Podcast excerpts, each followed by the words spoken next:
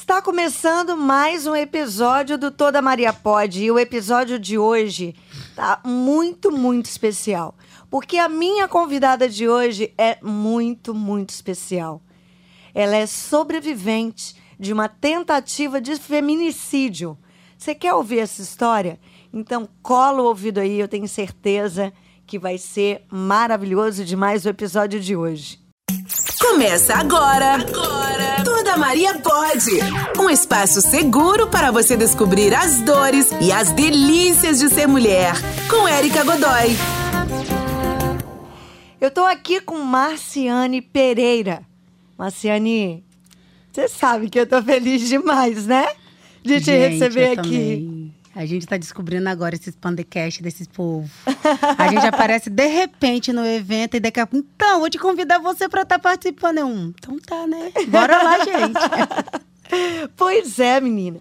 Gente, eu conheci a Marciane num evento da Rede Fortalecimento Feminino, um seminário, e me encantei. Não tem como conhecer a Marciane e não se encantar pela pessoa que ela é, pela energia dessa mulher. E eu tenho certeza que todas nós vamos ser, de alguma forma, impactadas pela história dela. Marciane, seguinte. Eu sei da sua história a partir do acidente. Certo. A partir da tragédia que aconteceu com você. Mas eu quero saber antes. Eu quero saber onde você foi criada, como foi a sua infância. E aí a gente vem desenrolando a história, ok? Beleza, então, antes.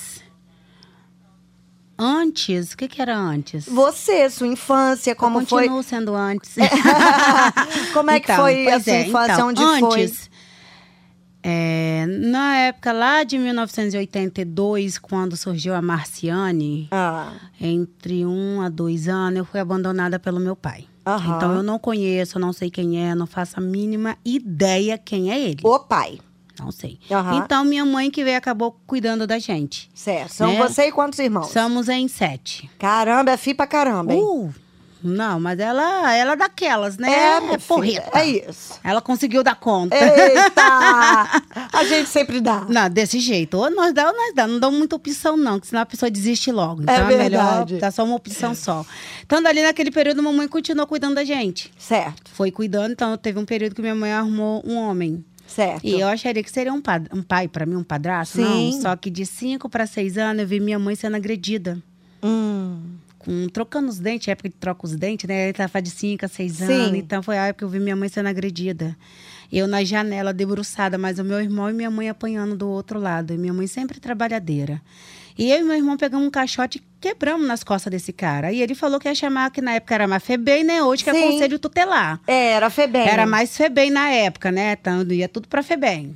Todas as crianças rebeldes, ia todo mundo Ele ameaçou vocês de Ameaçou, chamar Febem. falou que ia prender a gente porque a gente fizemos aquilo. E a gente, na hora, a gente não tinha reação. Falei, pô, tô vendo minha mãe apanhando, Ah. né? E aquilo, e aquilo foi, nós foi crescendo. e ela continuou sendo agredida? Não, porque depois esse cara, ele foi embora, sumiu. Daí ela ficou bastante tempo solteira. Entendi. Hum, eu acho assim, os namorados que ela teve, os maridos que ela teve, foi onde teve meus irmãos, que daí também acabaram indo embora também. Aham. Então foi aquele período assim de a gente não comer o pão que o diabo amassou, não. Ele amassou, ele comeu, ele pisou, ele engoliu, ele vomitou, ele comeu de novo. Ele fez a que melequeira. dificuldade. Foi naquele... Muita pobreza, Marciane. Nossa, muito. Ontem eu estava conversando isso com os pessoal ontem, que eh, nós estávamos brincando com a menina lá, ela querer ter filho. Ah, ter filho hoje está difícil. Eu falei assim, tá, por que você nasceu? É. Será que naquela época para sua mãe não era difícil também, não? Mas você nasceu, você tá viva. Aí eu falei, e eu nasci, eu também tô viva. E comecei a contar para ela. Eu falei assim, olha só. Ah, mas quando nós passava dificuldade, falei, dificuldade era a gente. Que quando minha mãe saía, a gente já não tinha o café nem o almoço. Nós comia farinha com água para inchar o estômago.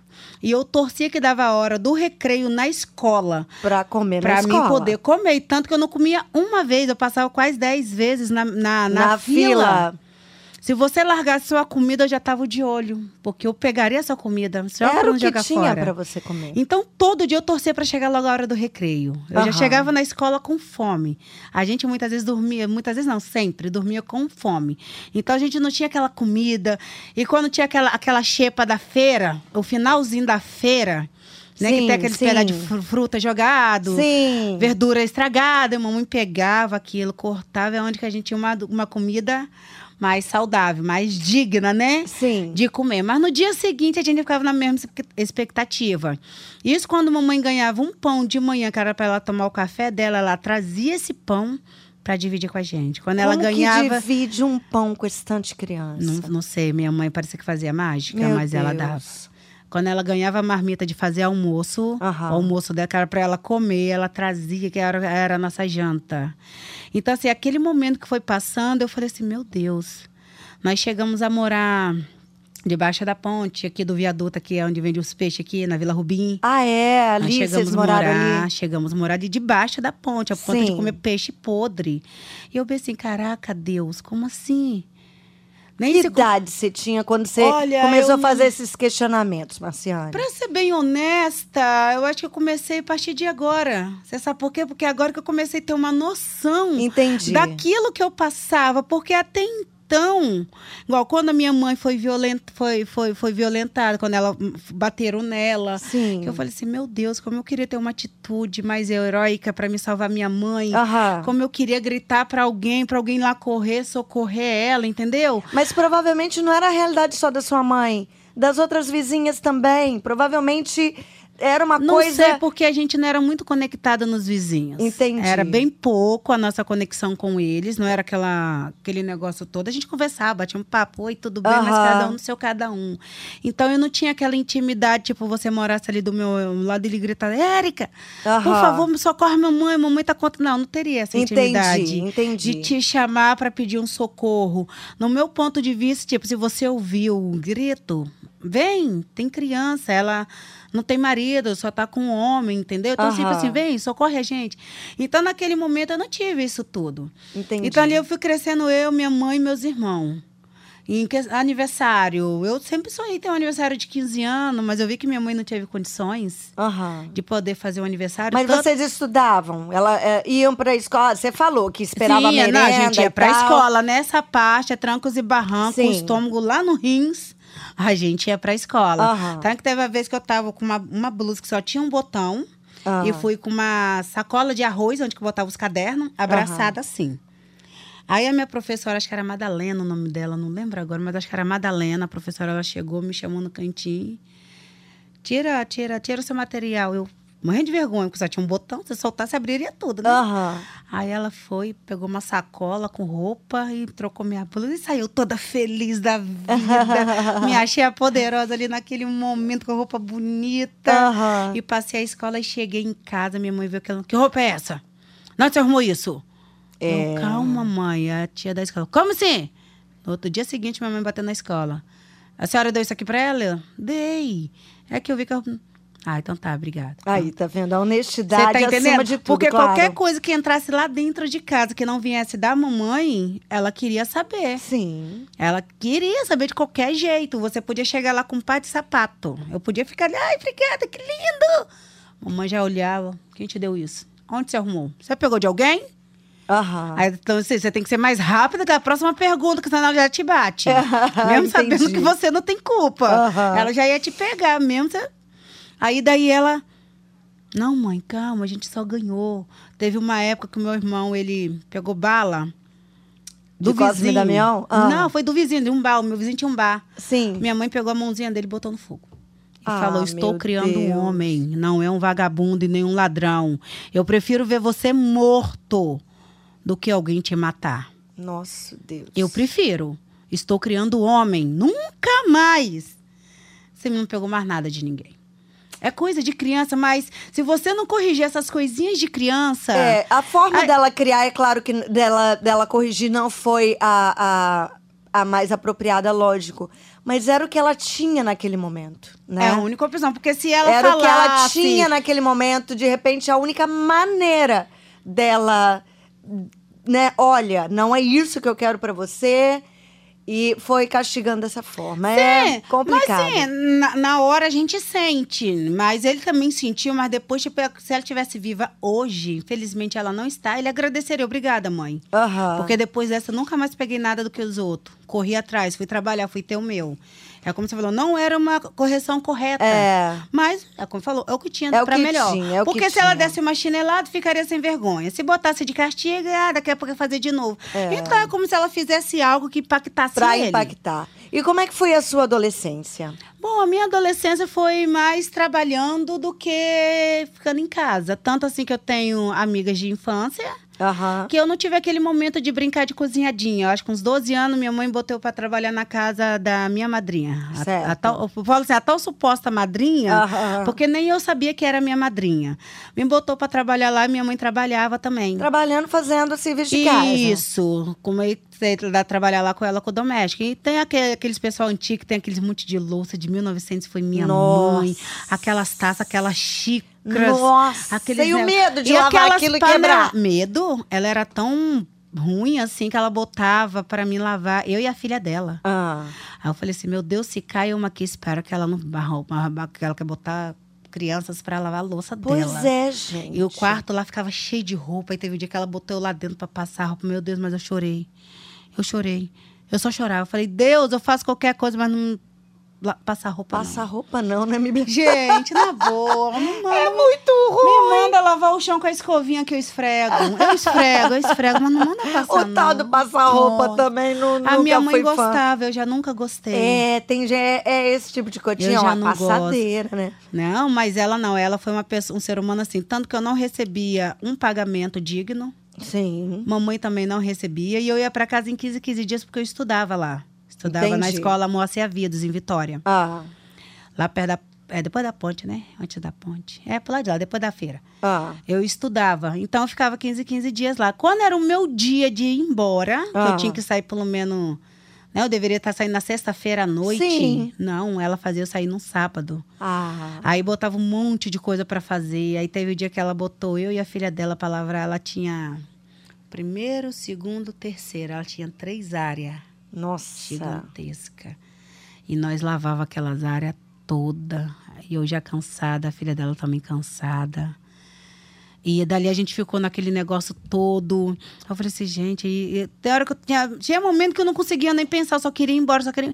Tanto que quando eu decidia ir embora já era seis, sete horas. Então você pensa, aí você vai pro Ah. ponto, pega o ônibus. Quando você chega lá na sua casa, que eu morava em Cariacica, Nossa. Já tava dando já o quê? Tava na hora de dormir, horas. quase. então eu ainda chegava. Aproveitava o domingo só. E olha lá.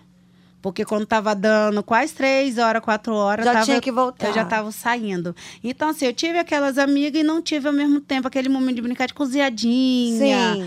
Então, o tempo que eu tinha, quando eu não tava lá na igreja, eu tava jogando bola. Se eu Você não gostava de jogar bola? É, eu vou falar, sempre gostei. Agora que eu parei, né, que eu cansei, fiquei velha. É, é, agora, agora tá um pouquinho. É, É, agora eu umas fiquei velha. Aqui, o, o joelho inflamou. Tá certo. Doença de atleta. Isso, é, lógico. Aí eu parei. Então, eu gostava, assim, de jogar bola, gostava de, de fazer essas coisas, de brincar. Quando não dá pra mim brincar, nós tínhamos um grupo lá de amigos que todo dia à noite a gente sentava em uma árvore que tinha caído no chão pra contar piada. O Marcos. É foi- Era o Marcos? É o Márcio. Ah. Márcio é o nome dele. É tipo assim, não tem aquela pessoa que já tem um dom de contar piada? Sim, Antes de tem você gente terminar, que a cara dele já é uma piada, você já tá rindo você já antes. tá rindo? É. Então, assim, todo mundo contava uma, né? E a gente esperava todo mundo dar gargalhada. Aí lá vai Marcene tentar contar piada. Eu sou péssima. Cara, eu não- sou péssima. Tem aquela assim, piada. o péssima. pintinho foi ciscar e caiu na boca dele, na hora que ele canta, na hora que ele contava. A gente já tava. A gente ria até. É, talento, não Aí tem jeito. Aí eu falei, cara, só você, velho. A gente pode cantar a melhor piada ou até mais sem graça. Que é assim, ah, porque a galinha atravessou a rua? Aí vinha a resposta, aí, aham. gente. Olhava. É. Aí quando ele cá, eu falei assim, gente, eu acabei Tem de gente contar. que marca, né, a Sim. vida da gente. Gente incrível. Ele, então, foi, foi uma pessoa, assim, onde que eu peguei muita amizade com ele. Naquela adolescência, tinha um rapaz que eu gostava muito dele. Aí meu irmão era muito ciumento na época. Ah. Aí chegou a minha, só você não pode namorar com a minha irmã, coisa de adolescente, né? Então não pode namorar. Aí ele ficou com medo. Aí depois nós tentou namorar de novo. escondido. Aham. Aí teve um belo dia que eu tava em casa. Aí ele veio e conversou, meu namorado, suposto namorado. Ah. Ele veio e conversou comigo. E, e dali nessa conversa, aí ele queria fazer o que não podia. Eu falei Sim. assim, então, eu não tô preparada para isso. Eu não sei nem como, por onde começar. ah, se você não quiser, tem outra que quer. Eu falei, meu amor. Ou você tá achando que eu vou abrir? eu não vou, tô tentando saber como é que, por onde que começa. Eu, não, é assim, não. Ele mas- deu aquela pressionada básica. Deu, mas eu falei assim, então, vá atrás de outra. Ele ficou com uma das minhas amigas. Ah. Mesmo sabendo que eu gostava dele. Sim. Aí eu cheguei pra igreja e tava tendo uma campanha, acho que era do amor, alguma coisa assim. Aham. Aí eu cheguei a fazer e vi que ela tava fazendo. Falei assim, Deus, sabe de uma coisa? Eu vou ficar disputando homem com ninguém, Ah, campanha fala nada. sério. Falei, não, deixa, se ela quiser que seja melhor pra ela, seja feliz. né? Então vai ser feliz. Então naquela época ficou assim. Aí teve um rapaz que eu gostei muito também, foi o... Como é o nome dele? O Vitor. Ah.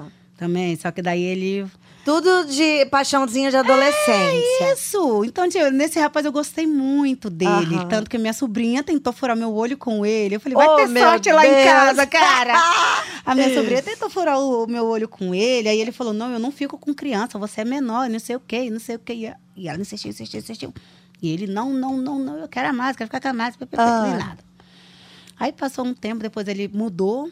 Aí eu conheci o Patrick. Aham. Menino bonitinho, cabelinho lisinho. Nossa, lindo, uma gracinha. Ah. Aí quem tava lá de butuca de zoião? Minha sobrinha. Ei. Eita, Aí gente. um belo dia que eu decidi ficar com o menino, aí eu levei ela, aí ela ficou perto da gente. Não saiu nem pra cagar, modo de dizer. Nem pra mijar. E ficou ali chupando dedo. Aí eu combinei com ele, cara, na próxima traz um amigo. Sério, falei sim, na próxima você Aham. traz alguém. Aí depois ela, ai, mas você queria ficar com o padre. Eu falei, vá, fica com a sua avó, menino, você se orienta. Pelo amor de Pô, Deus. mas todo mundo empatando suas Todo paixão. É, então, tipo assim, eu aí nesse período aí foi, passou, né? Aí daí também já foi desanimando. Aí teve um rapazinho que gostou muito de mim. Eu tentei ficar com ele, só que daí não deu certo. Eu conversei muito com ele. Eu falei assim: olha, eu não posso insistir em um amor que você quer comigo e eu não consegui transmitir pra você. Aham. Eu Não, não muito- era recíproco. Não vai ser. eu Mas não, não. Porcaria isso. A gente gosta de um. E aí daqui a pouco vem um gostando da gente. E a gente não consegue gostar. Não, mas só que os que eu gostei só não deu certo porque chegou essas pessoas intrometidas entrando enfiando o dedão. Acho que se não tivesse deixado, acho que não tinha ficado Tinha- com mais ninguém. Entendi. Acho que não tinha paquerado mais ninguém. Entendi. Então, quando eu paquerei, paquerei ele, ou quando eu ia paquerar esse, eu falei, meu amigo, não dá. A gente nasceu mesmo, mesmo pra gente ser amigos. Porque a nossa intimidade era tão grande que eu não conseguia nem dar um beijo nele como namorado ou, ou ficante. Nem isso eu conseguia. Aham.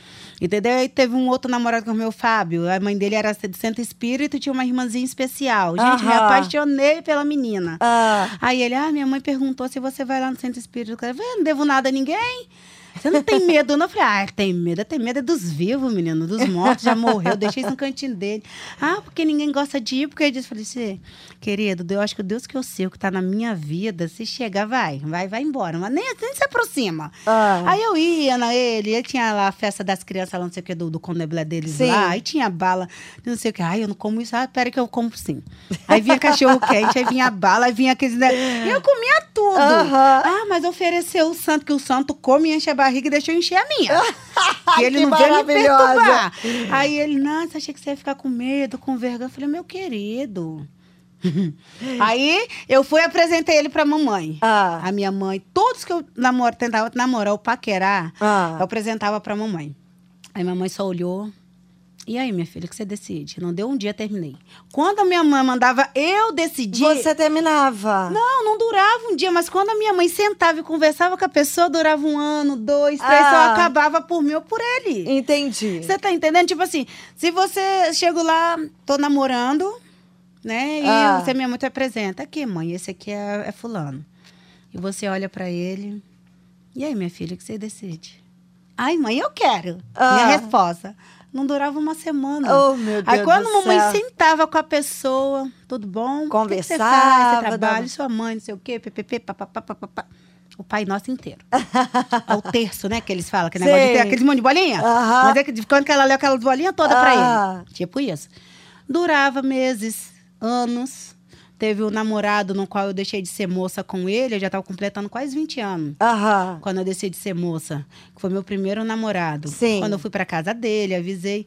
E quando nós tivemos, quando foi acontecer a relação, Ah. Aí surgiu a cama de sangue. Falei, ai meu Deus, esse cara me machucou, esse cara fez alguma coisa. Eu comecei a entrar em pânico, comecei Meu a chorar. Deus. Eu não sabia o que, que era isso, fiquei naquele desespero, morrendo de vergonha, não sei o que. Aí depois ele vem, não, calma, é assim, acontece assim, assim, assim. Aham. Aí eu não queria olhar pra cara dele, não queria olhar nem pra cara da mãe dele. Mas você era muito vergonha. inocente, então, né? Literalmente, tipo assim, na minha cabeça, ele me machucou, ele fez alguma coisa. Aí quem foi a primeira pessoa a ficar sabendo? Quem? Mamãe? Minha mãe. Nem minhas amigas sabiam, ninguém da rua Mas sabia. então você tinha uma boa relação com a sua mãe? Sempre tive. Que A ótimo. minha mãe, ela foi um, um tudo. Minha mãe, Que legal. de tudo de ruim ou de bom que acontece, até namorada, até paquerinha de rua. Mãe, eu fiquei. Mãe, eu não fiquei. Entendi. Entendeu? E quando eu contei pra mamãe que eu deixei de ser moça, minha mãe me xingou. Você é uma vagabunda, você é uma Ai, puta, meu você é Deus uma do safada, céu. E não sei o quê. E pererê. Menina, minha mãe ficou quase um mês sem falar comigo. A minha irmã caçula, ela engravidou de 11 pra 12 anos. Minha mãe não falou um A comigo. A mi- sua irmã caçula engravidou nessa idade, com menos de 12 de anos? É, 12, de 11 para 12. Nossa, uma criança. Uma criança que estão naquela. Chegou até a sair na reportagem na época do lado. 2009, se não falha a memória, você chegou até a na Uma reportagem dos adolescentes, Sim. que tava tendo muito filho cedo, esses Sim. negócios todo. Aí tem a história das amigas que, que tiveram gêmeos, abortaram, mataram. Então, assim, Ai, eu não sei como é que tá as vidas delas hoje, entendeu? Sim. Mas creio que Deus deu uns apertão legal. E como é que foi que você chegou a, a, a ter esse companheiro, ter seus filhos? Foi com que idade que você conheceu, que você se casou, saiu de casa? Olha, pra ser bem honesta, eu nunca casei no verbo casar, não. Não, mas casar que eu digo Eu é saí ter uma de pessoa, casa, morar eu não junto. saí de casa por minha espontânea vontade, foi por minha espontânea pressão, porque em 2002 minha mãe faleceu. Ah. Então ficou eu e meus irmãos. Entendi. Então todo mundo, psh, cada um pro seu rumo. Ah, Aí eu, na época, eu trabalhava na casa de família, então passei e continuei trabalhando porque eu precisava morar em algum lugar, entendi. né? Eu precisava de estar em um teto. Então, morava, trabalhava na sua casa, dormia na sua casa. Entendi. Entendeu? Então, ah, mas não dá mais pra gente ficar com você. Corria eu atrás de outro serviço. Entendi. Entendeu? Então, passei praticamente assim a minha vida quase toda dormindo de casa em casa, morando na casa dos outros, trabalhando como empregada doméstica. Não me envergonho. Pelo contrário, eu tenho muito orgulho que foi assim que minha mãe me sustentou. Sim, lógico. Eu aprendi muito. Então, hoje, assim, se você quiser me tapear com uma faxina, você não consegue. se eu vou falar, ah, vai na faxina lá em casa, você vem então. você não É, consegue. Meu bem. Se você for fazer. é, Nessa escola aí, eu sou pós-graduada, eu sou mestre. Você não vai conseguir. Então, tipo assim, se eu chegar em uma casa, ah, a menina acabou de dar faxina, eu vou olhar a sua casa. Então, manda ela voltar, porque. Tá tenso. Você tá entendendo? Então, assim, não é questão que eu tem gente que fala, ah, você é chato, você é idiota. Eu falei, gente, não é, eu aprendi. Eu sei eu fazer, sei o que, né? que é uma faxina. É a mesma coisa uma comida. Não vem querer me tapear com, com comida qualquer, não. Aham. E falar. Você não vai conseguir, porque eu tive uma maior cozinheira na minha vida. Minha mãe, ela cozinhava. Teve um dia que minha mãe fez bolo com água, que eu nem sabia que podia fazer bolo com água. E o bolo da véia sai fofo. Aí. Aí um dia a Marciane vai tentar fazer, sai solado, chegou até na parede. Eu falei, ah, meu Deus, minha mãe podia ter me ensinado esse truque. Eu Pois não sabia que é. eu podia usar água para fazer um bolo. Aham. Então, assim, a minha relação com a minha mãe foi muito boa. Em questão de sair de casa, foi depois que minha mãe faleceu. Porque eu acho que se minha mãe não tivesse falecido, eu acho que eu não sairia de casa tão cedo, porque é meu, o meu objetivo de vida seria ainda cuidar dela. Entendi. Entendeu? Mesmo se eu tivesse que casar. Aham. Você entendeu? Então, quando mamãe faleceu, o chão abriu. Quando Entendi. esse chão abriu, a Marciane praticamente não. A Marciane ficou desorientada, sem chão. Marciane não sabia o que fazer. Eu imagino. Tanto que eu comecei a, me, a aprender a me defender sendo bruta, sendo grossa, sendo ignorante. Entendi. Então, assim, eu não tive aquela pessoa que pegasse na minha mão e falasse, Márcia, calma. Não, tá, não, não acabou. Não precisa disso. Calma, só um minuto, respira um pouquinho. Eu sei que é doloroso perder. Então, se eu tivesse aquela pessoa naquele momento ali, eu acho que eu não tinha passado tanta coisa que eu passei. Entendi. As humilhações dentro da casa dos outros. Eu vi patrão de filhinha, filhinha de patrão. Entendeu? Eu vi aqueles negocinho todo. Você ouve patrão, você tá fazendo lavagem, isso não é sopado. E eu tô aprendendo a cozinhar, gente, ajuda. É. Eu tô aprendendo. Infelizmente, tem muita Então, gente eu- cruel. Nossa, menina, eu chorava. Teve uma vez que eu dormi, acho que passei do horário de acordar no quarto do, da, da empregada, eu passei, acho que eu era pra estar de pé às sete, acho que passou meia hora. Aham. Os filhos da, da patroa chegou lá, bum, deu um Nossa. empurrão na porta. Eu, deu, gente, pelo amor de Deus. Ah, quem, Falei, gente, por favor. Então aquilo vai, foi doendo. Eu falei, meu Deus. E dali eu comecei um ponto na minha vida que eu fui bem rude mesmo, bem grossa. Não que eu não seja, eu sou. Quem não é, levanta a mão. Hum. Quem, quem for só doce, por favor, levanta as duas mãos e o pé ainda e dá dez pulos. Entendeu? Porque todo mundo tem esse lado seu. Todo mundo tem, tem. É como eu falo, tem momentos que quando eu devo ser grossa, agora que eu tô conseguindo controlar isso, que até, tipo, um momento desse aqui, eu estaria sendo bem rude com você. Aham. Você tá entendendo? Então hoje eu consigo assim, irmão, no momento certo, ela vai sentir o poder da minha grosseria. Então isso aqui não é um momento agora pra ela. Mas antes, qualquer coisinha. Mas isso, é- isso é a vida que vai te, te ferindo tanto que você vai criando isso como uma forma de defesa. E foi o que aconteceu com a. Marciane. Eu E a acredito, Marciane, total. assim, porque os irmãos separou todo, então não tive o apoio dos meus irmãos. Aham. A minha irmã caçula, na época, eu falei, vamos embora, sai daqui. Nós estávamos morando na Serra. Falei, sai daí, vamos embora comigo. Aí ela não quis. Aí passou um monte de perrengue lá dentro de casa. Quando eu ia para casa visitá-la, eu não conseguia dormir, de tão carregada espiritualmente falando que estava a minha casa. Aham. A minha casa estava virando um, um- um- um, como se diz, um alvo de droga e eu não sabia Hum. né? Tava virando co- algo de coisas ruins, eu não sabia. Eu falei assim, ai meu Deus, como é que isso funciona? Teve até um episódio que eu cheguei, sentei no sofá, e chegou um cara e falou assim, chegou lá todo doidão, né? Do jeitão deles aí. Ah. É, me dá uma pedra aí. Marciane inocentemente fez o quê? Aí pegou uma pedra no quintal e Ah, na meu. Deus! O cara acertou aquela pedra em mim. Eu, Juliana, eu gritei minha irmã. Aí ela, o que que foi? Ah, o cara pediu uma pedra, eu peguei ali no quintal e dei. Não é isso não. O que que é, gente? O que que é pedra? Meu Deus. Hoje, quando os meninos falam, eu entendo que é Sim. a droga, que é a tal da cocaína, tal não sei de quê. Hoje eu sei. É, pedra crack. Mas, mas eu nem sabia dessa existência. Aham. O mal da, da a maconha, né? Aquela É, folhinha verde. é. Essa daí eu sabia, porque era uma coisa tão normal de ele estar usando Sim. lá, que era menos perigosa esse tal de pe- dessa pedra. É. Aí a minha irmã chegou, depois foi lá dentro, voltou e pegou, entregou o cara. E o cara saiu de boa. Eu falei assim. Aí o O que, que tá acontecendo? Você aqui nem imaginava dentro? que ela estava traficando. Eu não tava. Perante Jesus que está no céu. Aham. Perante Deus. Aí no dia seguinte eu fui para a igreja. Aí lá na igreja nós estávamos cantando um, um louvor. Antes do sol nascer, eu quero estar em tua presença. Ah. Quero falar de ti, reconhe... não, quero falar de mim, reconhecer o meu erro e te pedir perdão. Aham. E logo em seguida o que acontece? Eu vou para o serviço, passo perto da, de uma amiga dela. A amiga dela estava indo para casa e ainda falei: cuidado, sai dessa vida vocês. Antes de eu chegar no meu serviço, recebo a notícia que a amiga dela morreu dentro da minha casa. Nossa. A bala passou de raspão nela.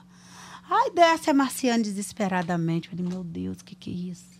Aí daqui a pouco tá a Marciane saindo correndo com a minha irmã para esconder ela. Aham. Aí eu falei assim, gente. E você sabe assim que você fica assim naquele assim, mãe, cadê você?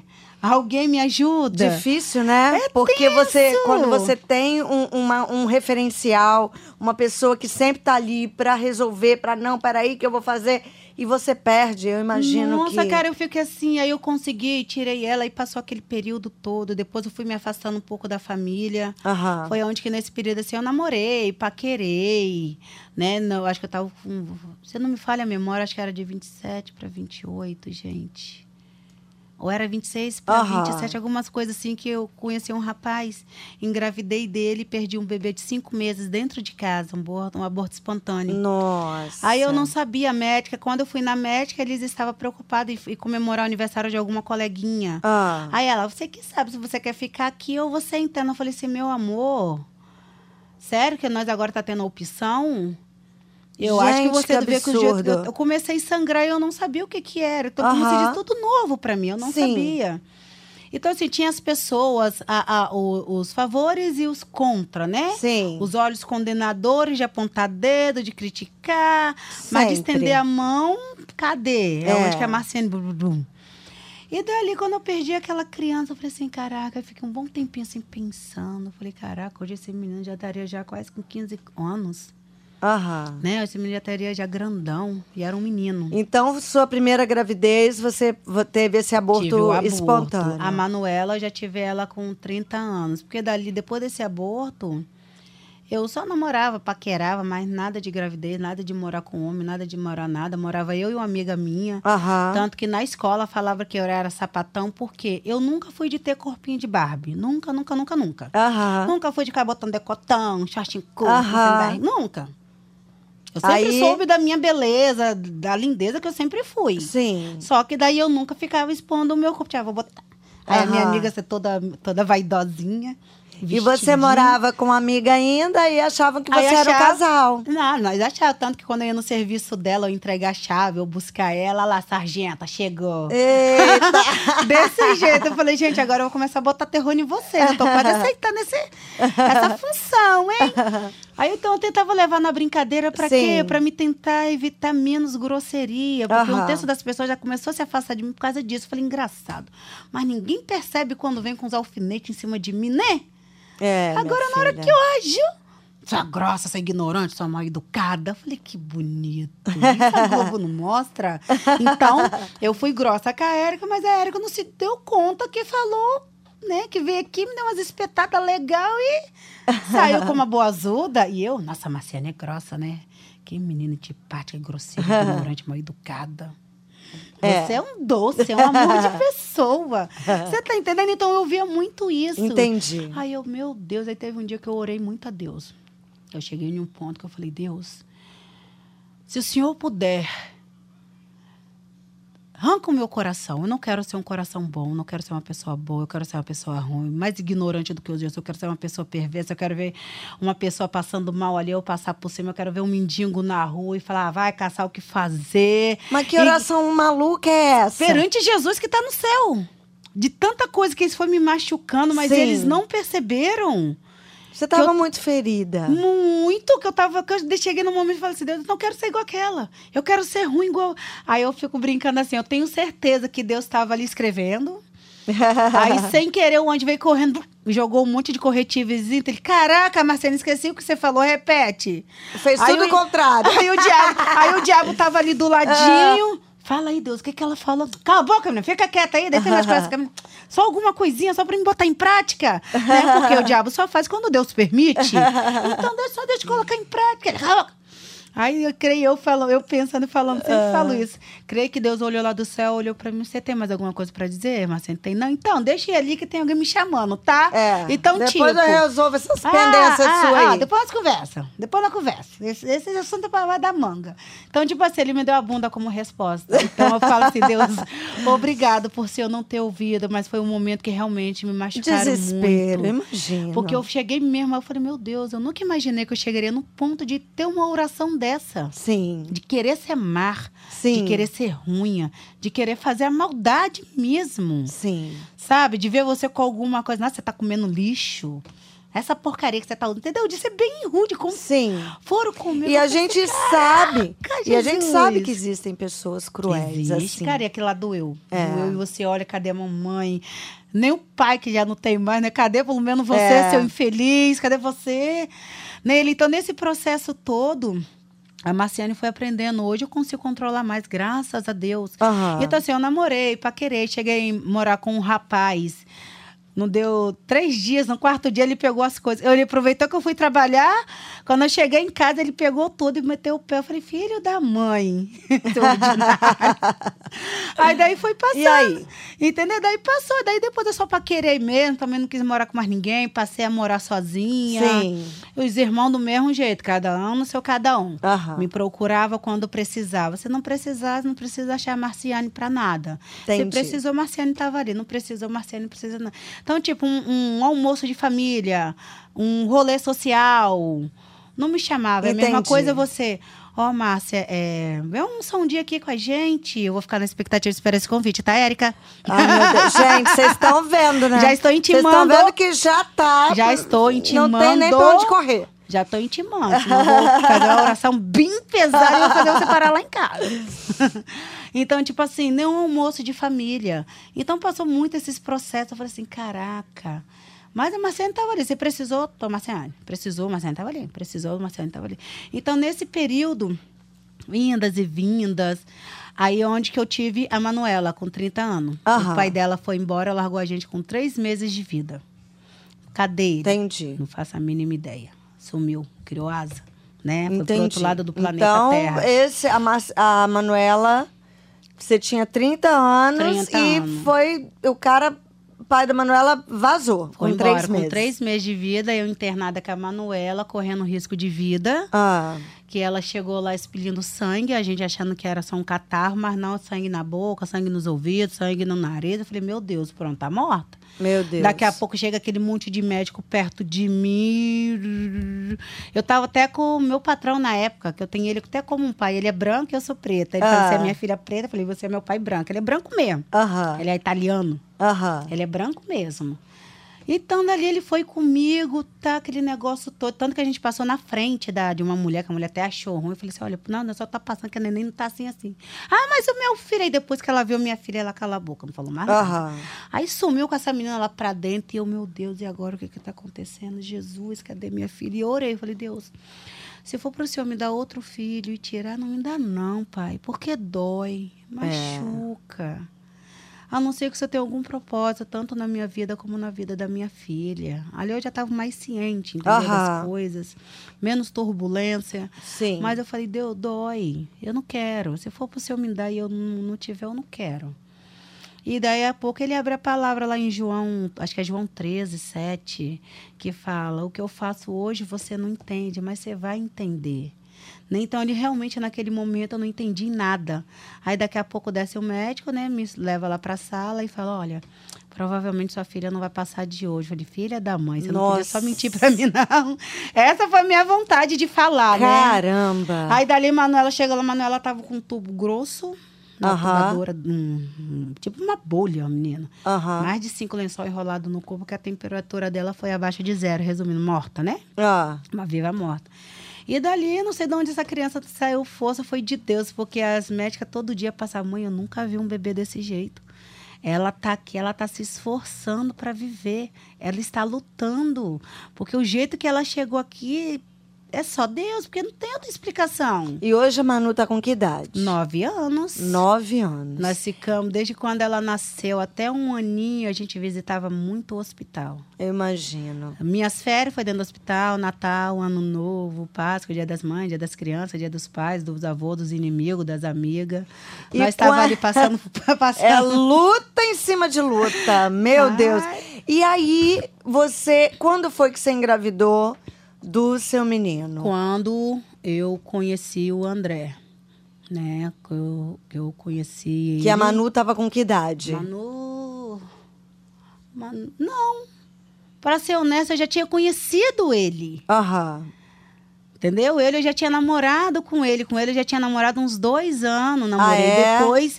Eu que decidi separar dele, que era muita bebida, muita droga, Sim. esse negócio todo. Então eu que decidi separar. Então nessa parte da separação foi que eu arrumei outra pessoa. Né? Entendi. Que teve aquele período, eu arrumei outra pessoa. Aham. Então foi essa pessoa com a qual eu tive a Manu.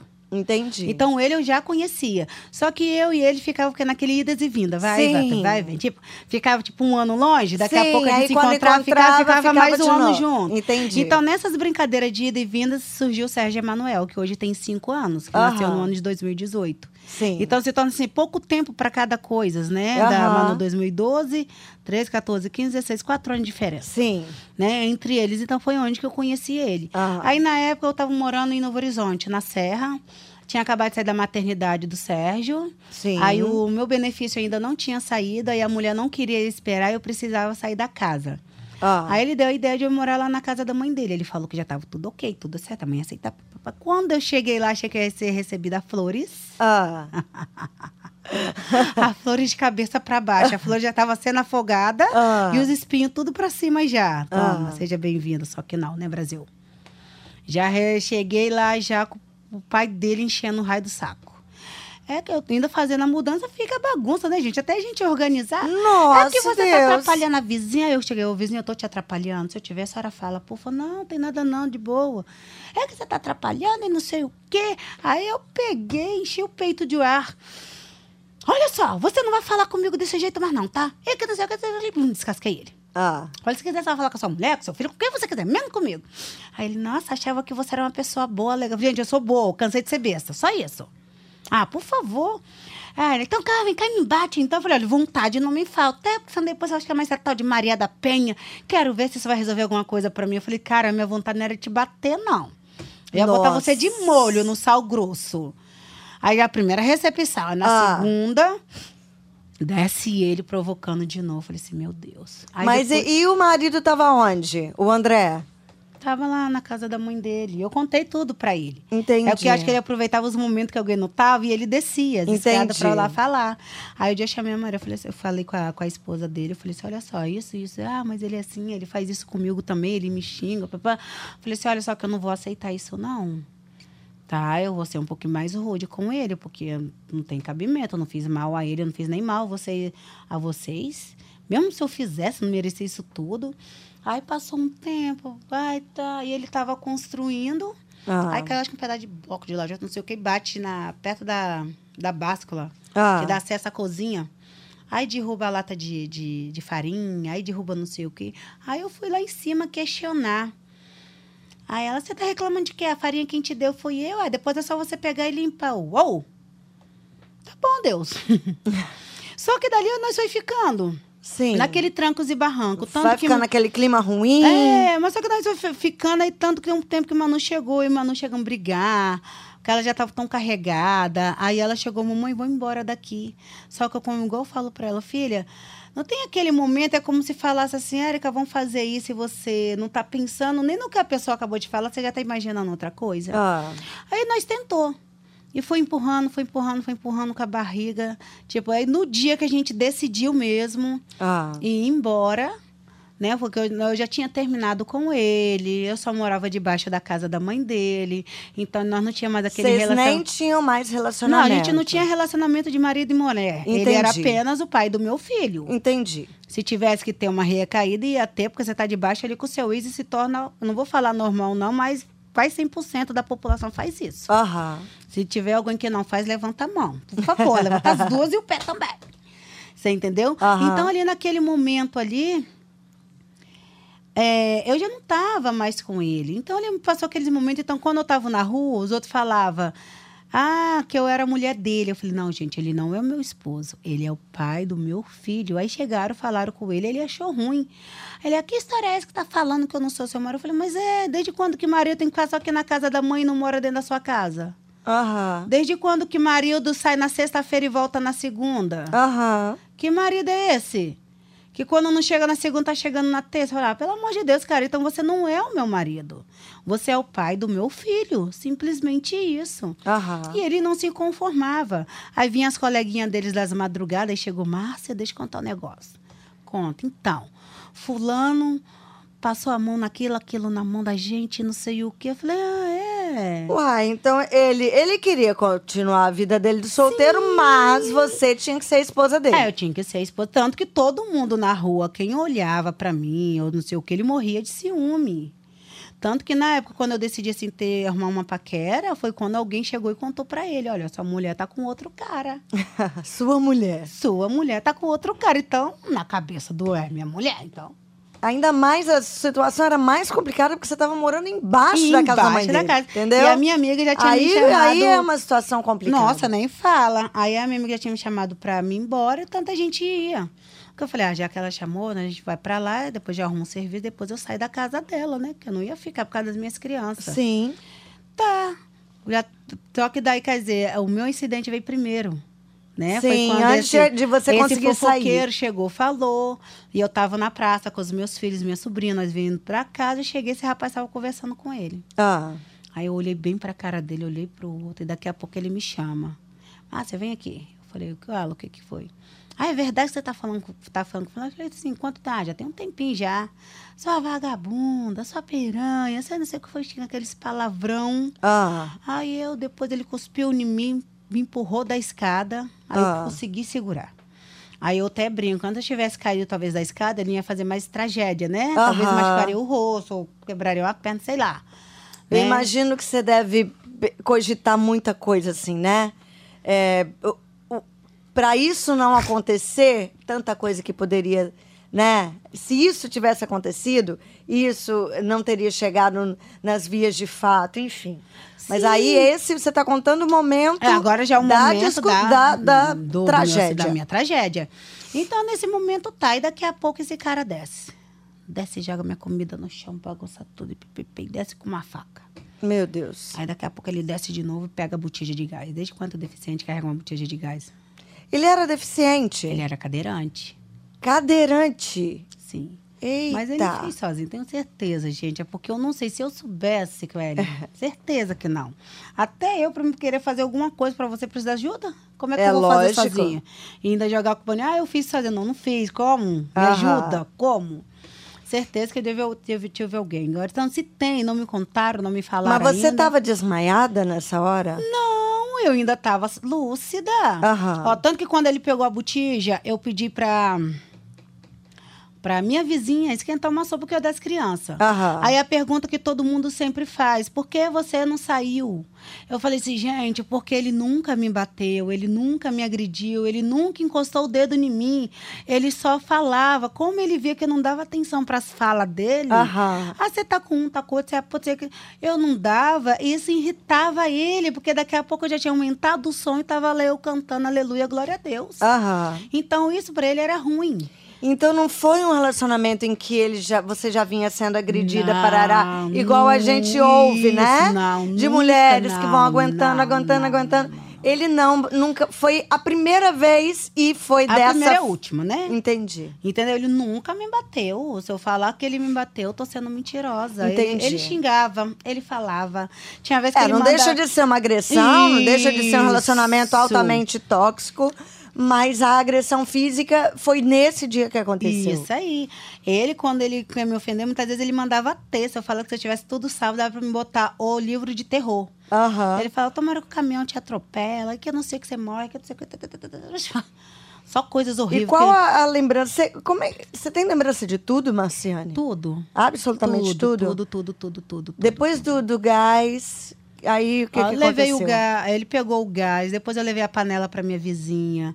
Aí na hora que eu tava descendo as escadas, ele já tava com ódio de mim, cuspiu em mim de novo. Depois eu desci a escada e fui. Aí ainda deu tempo, olha, eu fui na rua, liguei pra minha irmã, fui na rua, encontrei com o meu pastor, liguei pro meu irmão. Ah, sai daí, não sei o quê. Só que na minha cabeça, ele não ia fazer maldade. Por quê? Porque ele nunca tinha me batido. Entendi. Porque até então, na cabeça da Marciane, por ter vindo a minha mãe sendo machucada, Sim. eu acharia que se alguém me batesse, eu teria que sair. Fora. Entendi. Quando eu vi a minha irmã sendo agredida também, aí eu falei: se alguém me bater, eu sairia fora. Entendi. Só que ele nunca encostou o dedo. Eu ele sei. só xingava. Então, ali naquele período, aí eu mandei. Aí daí eu voltei pra casa e fui ajeitando as coisinhas pra mim sair mais as crianças. Sérgio tava dormindo, Manu também. E tava só minhas duas sobrinhas acordadas, tá? E daqui a pouco eu peço, sobrinha, vai lá e peça. Vê se, a, se tá pronto. Antes disso, eu tinha ligado pra minha vizinha. Sim. Mais de 11 chamadas. E nada de ela atender. Ah. Daí eu falei, sobe lá. Aí, ela- aí a minha sobrinha foi a primeira vez, o portão tava trancado. Ela foi a segunda vez e o portão tá trancado. Na terceira, ele chamou, sua tia tá aí? Ela falou, tá, tia, tá te chamando. Na hora que eu subi o primeiro, segundo, terceiro pro quarto degrau, veio algo de cima para baixo escorrendo. E a vasilha na mão dele de sorvete, que ele jogou e acendeu fogo e falou: Ufa, a minha raiva até passou, estou até aliviado. E aquele fogueira aí, eu descendo, gritando, me jogando no Meu chão. Deus. Eu não sei. Eu não consegui ver nada. Eu vi que na hora que atingiu esse olho direito aqui, eu fechei logo os dois. Você não tinha noção do Não, que estava acontecendo? Na hora que eu me joguei no chão, tava ali estirado, meu cabelo ainda em chamas, pegando fogo. A roupa já tinha dissolvido no meu corpo. Mas e a dor? Eu só fui, sei lá, dor, não senti dor. Não senti Não, dor? porque é como eles falam, a gente fica o naquela corpo- adre- adrenalina, né? É, é. A gente fica naquela adrenalina, então você não. É, a dor é ultrapassa isso, e você. Isso. Até então ali eu não tava sentindo. Né? Eu só deitei no chão e depois dessa corda. Mas dedo. você entendeu que você tava queimando. Dedo. Mas você entendeu que você tava queimando. Não. Você nem, nem que era fogo, não, você eu percebeu. entendi apenas que era fogo, só que como ele já tinha acabado, Ah, pra mim não tinha mais nada queimando, entendeu? Entendi. Pra mim já tinha acabado, porque na hora que foi aquele, na hora que ele jogou, eu uh, Foi uma chama. todo, foi aquela chama toda. Foi aonde que foi se espalhando. sim. Você entendeu? Então nessa da hora, essa aqui que acorda e me veio estirada no chão. Nossa. O outro tava dormindo. O menor, Ah. de dois aninhos, tava dormindo. Então, dali, daqui a pouco, chega a vizinha, chega fulano, chega todo mundo. Chega, depois chega a polícia, chega o bombeiro, chega a ambulância. Ah. Tanto que, que dali eu deitada ainda no chão e minha sobrinha... Mas consciente, Marciane? Literalmente. Meu Literalmente. Deus. Ouvindo voz de todo mundo, identificando voz de todo mundo. Eu só não abri o olho que eu fiquei com medo de danificar o outro olho. Ah, Porque esse aqui, segundo os médicos, esse aqui, esse aqui fez isso. Entendi. Ele saiu pra Saiu. fora. Aham. Né? Porque isso, ela, isso aqui, essa parte, acho que derreteu. Eu tava dormindo ainda e só ela que me viu. Então ali depois chegou a polícia, chegou o bombeiro, chegou todo mundo. Aí chegou as polícias casando, cadê ele, cadê ele? Ele, ele tão, você vê, tão matuto, esperto. Ele trancou o portão que dá o acesso pra casa Ah, e eu penso assim, com meus cálculos que ajudaram ele a fugir. Porque Aham. como é que um cadeirante corre rápido? É, né? gente. E se a população não fez nada, porque acabou acoitando, acabou apoiando. Igual eu fiz até um, no, no meu Instagram, botei sobre os vizinhos, que eu falo, senhores vizinhos fofoqueiros de plantão que cuida da minha vida. Aham. Quando vocês veem um tipo de violência, por favor, socorre, entra mesmo, mete a colher, a pá, a madeira, qualquer É, coisa. Tem essa Porque de muitas briga vezes- de marido e mulher, não É, mete a colher, não. porque muitas vezes os vizinhos são tão fofoqueiros que eles sabem a hora que você sai, a hora que você chega, o que você come, o que você não come, o que entra na sua casa, o que não entra na sua casa. Mas na hora que você tá ali apanhando de alguém, eles, ó. É. Se o som tá alto, eles ligam pro disque silêncio. É, mas na Mas hora que tem uma mulher gritando, não liga pra polícia. Fica, fica todo mundo É. em silêncio. Eu falei, então, por favor, senhores vizinhos, fofoqueiros de plantão, já que vocês têm isso, tem amor à minha vida. Falei A, a esse ponto, né? De cuidar é, tanto da de minha tanto vida. da minha vida. Eu sei que você me ama muito. Por favor, quando eu sofrer, me socorre. É. Você ainda vai ter mais o que falar de mim. Eu preciso de você. Entendeu? Eu falo, Aham. vem ser cozizinho. Então, ali E aí você foi momento, levada pro hospital. Foi, na hora que a ambulância entrou, o rapaz falou, senhora, é, eu, é, eu vou ter que encostar em você. Eu falei, não, tudo bem. Só que, não Você tinha não tinha noção de como tinha. você Sim, tava. Eu sabia que a Marciana estava queimada, mas eu não tinha. Depois que eu vi a minha foto. Depois, se quiser, você entra no, no, no meu YouTube, tem. É. A minha foto de eu estirada no chão, queimada. Branco, branco, branco, branco, branco rosto. Porque onde que o fogo foi comendo, ficou Sim. na carne viva. Sim. Então, aquilo ali eu não tinha noção. Aí ele pegou, botou na maca. Na hora que eu saí, viu um monte de gente na rua. E na hora que eu entrei dentro da maca, eu falei, moço, eu tô sentindo um gosto ruim na garganta. Você sabe o que que é? Você sabe o que ele me tocou? Ele, não, senhora, eu não sei. E dali eu não sei como é que eles conseguem caçar veia em pessoas queimadas. Então, com certeza, deve ter achado no pé ou nas costas. Não sei. Tá, me diz o que que ele jogou em você? Olha, pelos meus cálculos, foi gasolina com álcool. Gasolina com álcool. O álcool, ele já é inflamável. Sim, vê, altamente, pega mais rápido. a gasolina- ele também, que demora, que já é um óleo, né? Então Entendi. gruda mais rápido Entendi. no corpo. Então, ele naquele momento ali dentro da ambulância, eu já querendo dormir, tipo, eu tipo, tô indo pro céu, tchau, graças a Deus, aleluia. Aí ele dá um grito, senhora, senhora, senhora, acorda. Eu acordei e falei, moço, não deixa eu morrer não. Eu tenho dois filhos para cuidar. Depois dali eu não lembro de mais nada. Certo, aí você cheguei- apagou.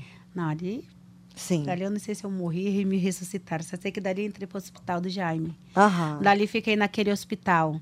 Fiquei de dois meses e meio de coma induzida. Coma induzido por dois meses e meio.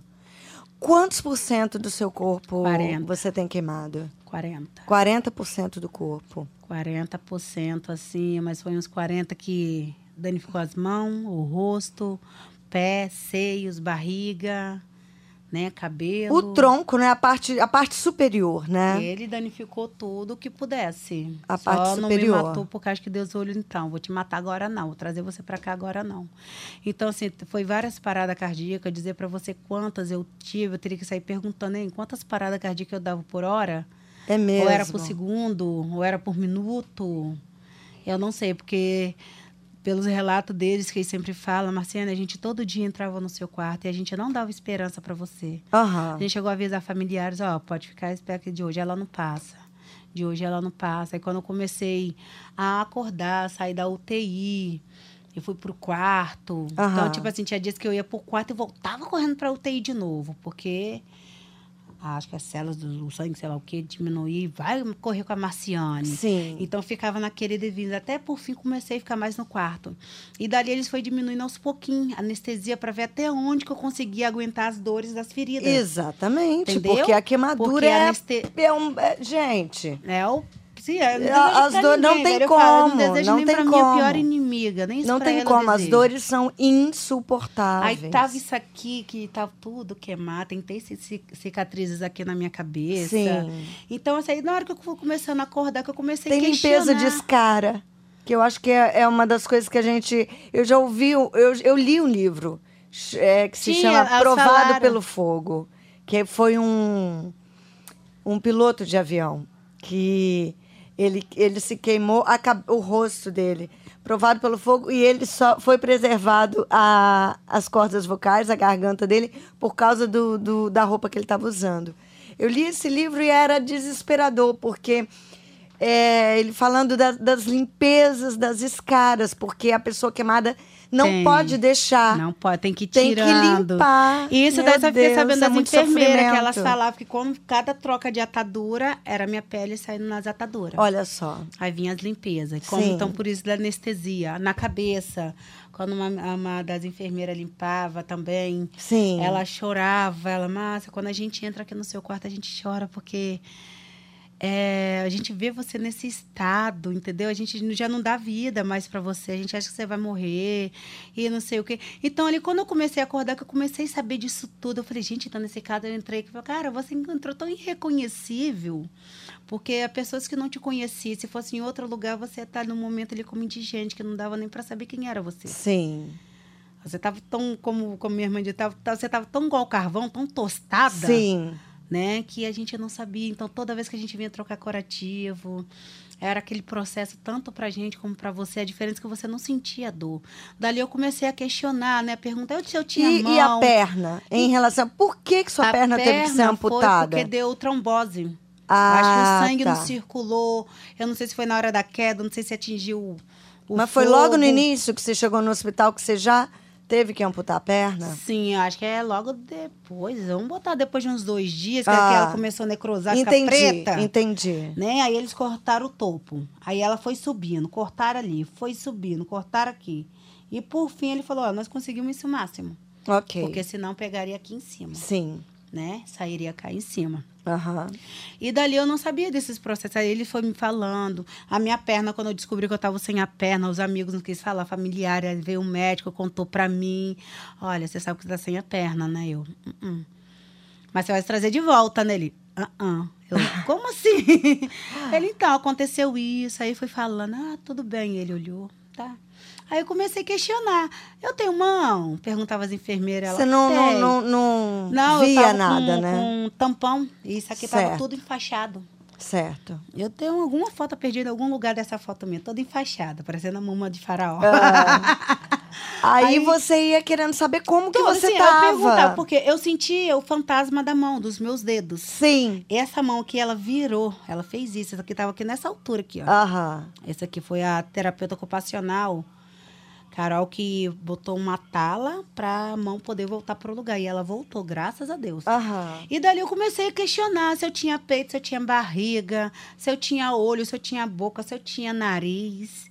Aí quando você tem boca, eu vou perguntar, eu tenho boca? Ela tem, você tá falando? Eu falei, meu filho, com a tecnologia de hoje, eles botam uma coisa aqui, a voz vai saindo, né? Aí perguntei se tinha orelha, eu falei, ai meu Deus, que adianta ter orelha e ser surda? Eu até expliquei, gente, calma, tem aqueles que já nascem surdo, É. eu estou falando de mim, Sim. tanto que eu me justifiquei para as pessoas Sim. não acharem, ah, Na hipocrisia pura. Lógico. Aí perguntei se tinha nariz. Pergun fui perguntando. Foram quantas cirurgias? Então, Você eu perdi a conta. tem noção, mas assim, por alto. Purado, certeza, pelo esse monte de remendo. Eu falei que agora sou a bonequinha Emília, porém na versão preta. que creio eu que eu acho que eu passo mais de umas 50. Mais de 50 cirurgias. Creio eu que foi, porque- Enxertos. Enxerto, enche aqui, aperta aqui, desescultura aqui. Eu vejo pelas listras, né? Que é Sim. Eu vejo mais por isso. Então, ali naquele processo eu começava. E toda vez também as enfermeiras entravam no meu quarto, quando eu já estava melhor. Entrava e ela falava, Márcia, a gente entra no seu quarto aqui não consegue ver uma pessoa triste. Nem parece que você está queimada. Gente, eu não tô. Foi alguém que fez isso comigo, mas eu não tô. Então, assim, Exatamente. eu conseguia, assim, fazer piada da minha dor. Eu conseguia trollar as enfermeiras. E ela saía lá dentro do quarto sorrindo. Meu Deus. Tinha vezes quando as enfermeiras estavam tão por alto, ia lá pro meu quarto. E lá a gente começava. Agora, deixa eu te fazer uma pergunta. A primeira vez que você se olhou no espelho, Ah, foi lindo. Deu vontade de dar na cara daquele infeliz. como foi? Quanto tempo tinha que você estava no hospital? A primeira vez que você se olhou no espelho? Olha, eu acho que já tinha passado já uns três, quatro meses. Você era vaidosa? Antes? Sinceramente, Não? não. Mas Não eu era- sempre. Tipo assim, se eu tivesse que sair dez vezes em um dia. Eu só jogava os cabelos cacheados pra lá ou pra cá. Ou Entendi. se não prendia ele, tô na rua. Aham. Eu não parava pra botar um saltinho. Mas você não tinha noção de como você estava. Não, tanto Como foi a uma- primeira? Foi no amiga- hospital? Foi. O espelho? Uma, foi. Uma amiga minha primeiro tirou uma foto que eu queria ver como eu estava. Aí meu rosto estava todo rosinha. Aí um belo dia eu cheguei e pedi pra, pra psicóloga. Ah, Eu pedi que eu queria me ver no espelho. Ela, sério? Eu, Sério. Eu posso, né? Pode. Você quer? Eu falei, quero. Aí ela e minha irmã foi atrás de um espelho. Aí minha irmã chegou no espelho, com o espelho no dia seguinte. ah. Aí daí ficou aquela expectativa, né? Médico, eu todo mundo imagino. ansioso, né? Tipo, aí eu, cadê ela? Você tem certeza? Eu falei, gente, eu tenho, eu preciso me ver, eu tenho que ver como é que eu estou. Porque a Marciane estava ciente que ela estava queimada, ela só não estava ciente de como ela estava. Sim, o quão grave tinha sido. E eu, por mim, na minha cabeça, aquilo passou e eu estava inteira. Mas a Marciane não estava, ela já estava toda despedaçada e ela não tinha essa noção. Aí eles ficaram todo no coração na mão, me deram o espelho. Eu olhei para aquele espelho, olhei de um lado, olhei de outro, olhei de novo, olhei mais uma vez, aproximei. Eu, que cara, filho da puta, gente. Ele acabou com o nariz lindo que eu tinha. Com Eu não a boca acredito, linda que eu, eu não tinha. acredito que e com você o rosto lindo que eu tinha. Ela olhou. Você não vai chorar, não? É pra chorar? Ai, meu Deus, eu vou bater aquele cara.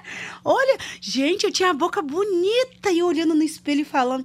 Gente, eu tinha um nariz. Gente, olha, eu era uma preta do nariz bonito. Meu rosto, meu Deus, o meu rosto que ele fez. Aí a psicóloga olhou, todo mundo olhou, ficaram naquela expectativa. Porque a reação de um queimado seria o quê? Eu vou me matar. Então, tipo, eu tava com uma arma letal ali. É. Era quebrar o espelho. Ou me jogar ali no chão, puxar aqueles Sim. aparelhos, jogar tudo em cima de mim. É, poderia ser qualquer né? reação. Pagar aquela de bem doida mesmo. Porque, É. tipo assim, você se desconfigurou toda. Sim, E foi sim. a Marciane. Mas perante Deus que tá no céu, a minha revolta foi quando ele detonou meu rosto. Caraca! Ô, vontade de dar na cara dele, assim. Nossa, tô perante Deus. Tanto que eu acho que o meu único objetivo dentro daquele hospital era sair pra me ver essas crianças. Entendi. Eu não estava preocupada com a minha aparência, se eu ia ficar feia, bonita. Eu não- estava preocupada com isso, eu não estava. Aham. Deus foi meu testemunho que ele viu que eu eu percebi que você não se preocupou com nada disso, né? Você Aí- queria ver seus filhos. Aí entra uma moça queimada do meu no quarto do lado, acho que foi daqui pra baixo. Ah. Já pensando em se matar. Eu falei, filha da mãe, eu vou dar tanto na sua cara. Antes eu tivesse que matar também só daqui pra baixo. É. Aí a minha psicóloga foi no meu quarto, Márcia, nós estamos com uma paciente assim, assim, assim. Aí eu peguei e aconselhei ela. Falei, meu amor, tira uma foto minha. Mesmo cheio de negócio, sorrindo. tira uma foto minha, lá pra essa benção de Jesus. Fala pra ela que a única coisa que eu quero fazer agora é sair daqui e dar um abraço bem forte nos meus filhos. E avisa ela que isso aqui é queimadura, isso aqui pra baixo não é nada. É. E ela é vaidosa, bonita mulher, Sim. né? É o que eu falo, mesmo sendo ou não, o nosso rosto ela- Não, é o cartão sem postal. dúvida. É, Né? é a sua identidade. É a minha identidade. Então, naquele momento ali, eu quer dizer, pô, gente, caraca, eu tô dando, eu tô ajudando a psicóloga que tudo, gente. Eu sabia que tinha que ter algum propósito. Então, tudo que eu sempre fui fazer, sempre eu tô sorrindo. Dá meus momentos de choro, dá, principalmente quando eu quero pentear o cabelo dela. Sim. Quando eu quero arrumar o guarda-roupinha dela, como eu fazia. Aham. Você entendeu? Cuidar do meu filho. Esses dias o meu filho jogando bola. Ele, mãe, vem jogar bola comigo. E eu sentada. Ele levanta. Falei, filho, se a mamãe levantar pra correr, eu vou cair. Aí daqui a pouco ele jogou a bola com raiva, entrou e eu entrei junto. Ele veio, mãe, eu não tô aguentando ver você assim, mamãe. Oh, meu Deus. Mãe, eu quero que você fique de pé, mamãe. Oh, meu Deus. eu quero que você venha jogar bola comigo. Cara, aquilo... Eu chorei o dobro do que tá aqui agora. Eu imagino. E ele assim, mamãe, que meu pai fez isso, mamãe? Eu quero você de volta, mamãe. Vem jogar bola comigo, mamãe. Aí eu tô assim, Jesus, me ajuda a ajudar meus filhos.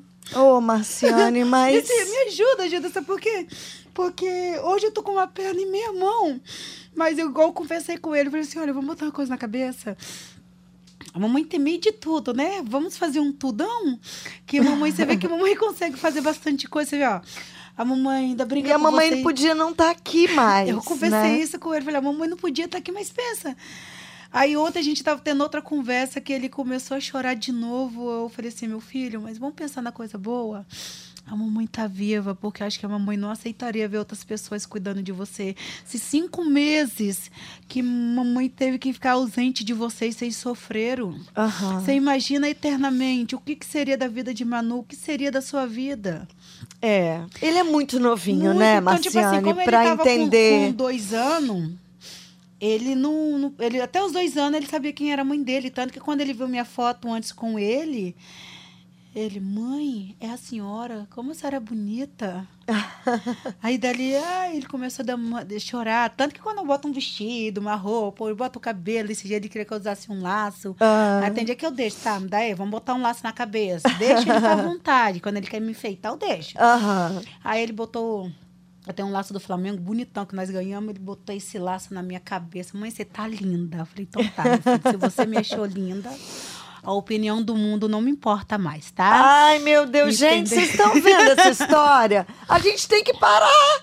Porque, olha só, já, já, já passamos de uma hora. Nunca eu tive um episódio tão longo assim. Ai, Marciane, a sua história é linda, a sua força. É. Meu Deus, é, é muito lindo. Muito obrigada. Muito obrigada por você ser e por você estar aqui contando isso pra gente. Ah, eu que agradeço. E a gente precisa ir pro quadro para finalizar esse podcast. Vai ter a segunda longo. parte, pronto. Vai ter. Ela vai ter que voltar. E agora a gente vai para aquela parte do nosso podcast que é o Indica aí. Vamos ver o que que a Marciane trouxe pra gente. Indica aí. Agora, no Toda Maria Pode, indica aí. Indica aí. Então, Marciane, o que que você trouxe? Eu pedi para você trazer três indicações. Qual é o arroba que você vai indicar pra gente? Bom, da arroba. Ah, hum, qual será? O meu, né, gente? Arroba Marciane Pereira. O seu a galera já vai ver lá no Instagram. Vamos lá. É da, o arroba é Érica Bargo 87. Ela é uma moça também vítima de violência doméstica, no qual o marido dela também queimou ela. Ah, tá. Né? E hoje ela é uma sobrevivente. Muito então, legal. assim, a página dela é muito boa, tem conteúdos legais. Bacana. Tem umas besteirinhas igual a gente gosta de colocar, né? Faz parte da nossa vida. Nada tudo sério é muito legal, gente. A gente tem que. Então, um Érica, Érica Bargo, 87. Isso, Olha, Érica lembrando. com K, tá, gente? É, é minha xará, ó. Só que meu Érica é com H e com C. Lembrando a vocês que quem não conseguir anotar agora, é só ir lá no Instagram, toda Maria Pode, buscar a minha foto com a Marciane e aí vai ter tudo escritinho que ela vai indicar aqui agora. A gente vai ter lá, tá bom? Então, o arroba já foi. Qual livro que você indica pra gente? A árvore que dava dinheiro. A árvore que, Que dava dá dinheiro. Fala sobre o que é esse livro? Bom, esse livro, ele é. Ele é bem antigo, né? Eu li ele muito tempo, tanto que eu iria até achar ele de para reler ele de novo. Ah. Era duas cidades, uma cidade que tudo que você tinha que comprar, você tinha que ir longe. Ah.